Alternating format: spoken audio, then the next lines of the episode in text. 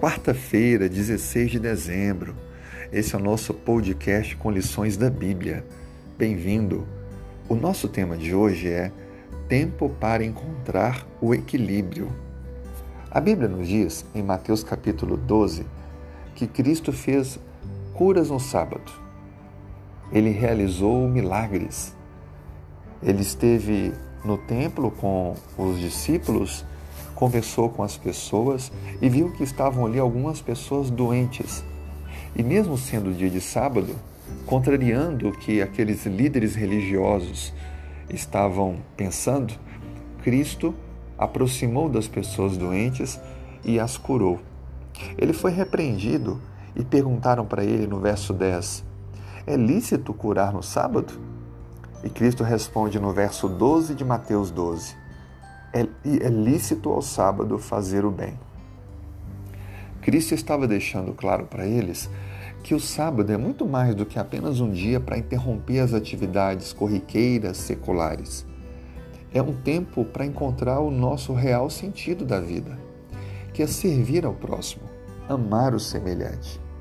Por isso que a Bíblia diz em Marcos 2, 27 e 28, o sábado foi estabelecido por causa do homem e não o homem por causa do sábado.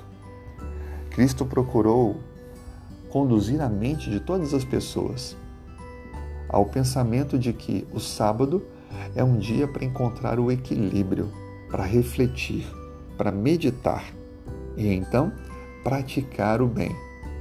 O bem deve ser praticado todos os dias. Devemos estender a nossa mão, amar o nosso próximo.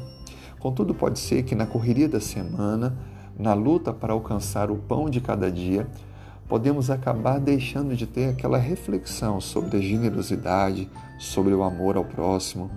E o sábado, então, se torna esse dia prático da fé, aonde, por não estarmos mais voltados ao trabalho secular da semana, podemos sim fazer o bem em maior intensidade. Assim sendo, Cristo deu um sentido amplo ao sábado, mostrando que é possível sim obedecer a Deus e fazer muito mais pelo nosso próximo. Aproveite, portanto, para encontrar o equilíbrio para a sua vida.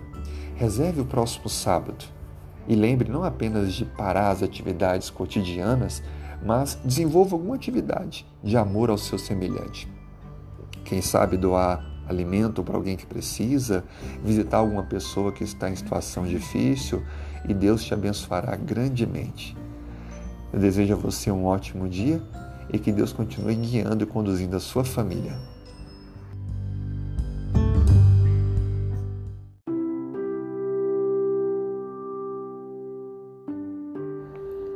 Quarta-feira, 16 de dezembro. Se puder, feche os olhos, vamos falar com Deus. Senhor, estamos aproximando do final do ano. Foi um ano tão cheio de situações adversas, tantas lutas, mas te agradecemos porque nos manteve vivos até aqui. Nós podemos dizer que o Senhor tem demonstrado de inúmeras maneiras que nada somos sem Ti, que dependemos totalmente do Senhor. E é por isso, Senhor, que eu coloco nesse dia a vida da pessoa com quem está orando comigo agora assim como coloco a minha, Senhor, coloco também desta pessoa o seu lar, trabalho, a sua saúde. Que vivamos, ó Pai, esse dia e não nos esqueçamos que Tu és o doador e mantenedor da vida, o Criador do universo. Obrigado, Senhor, porque Tu és o nosso Deus.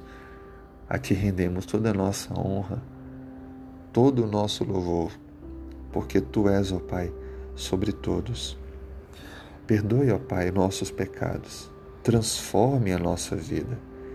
Dirija nossos passos. Atenda aos pedidos que estão na mente, no coração desta pessoa que ouve agora o áudio. Toque o coração de familiares que ainda não aceitaram a Cristo como Salvador, para que possam fazê-lo o quanto antes.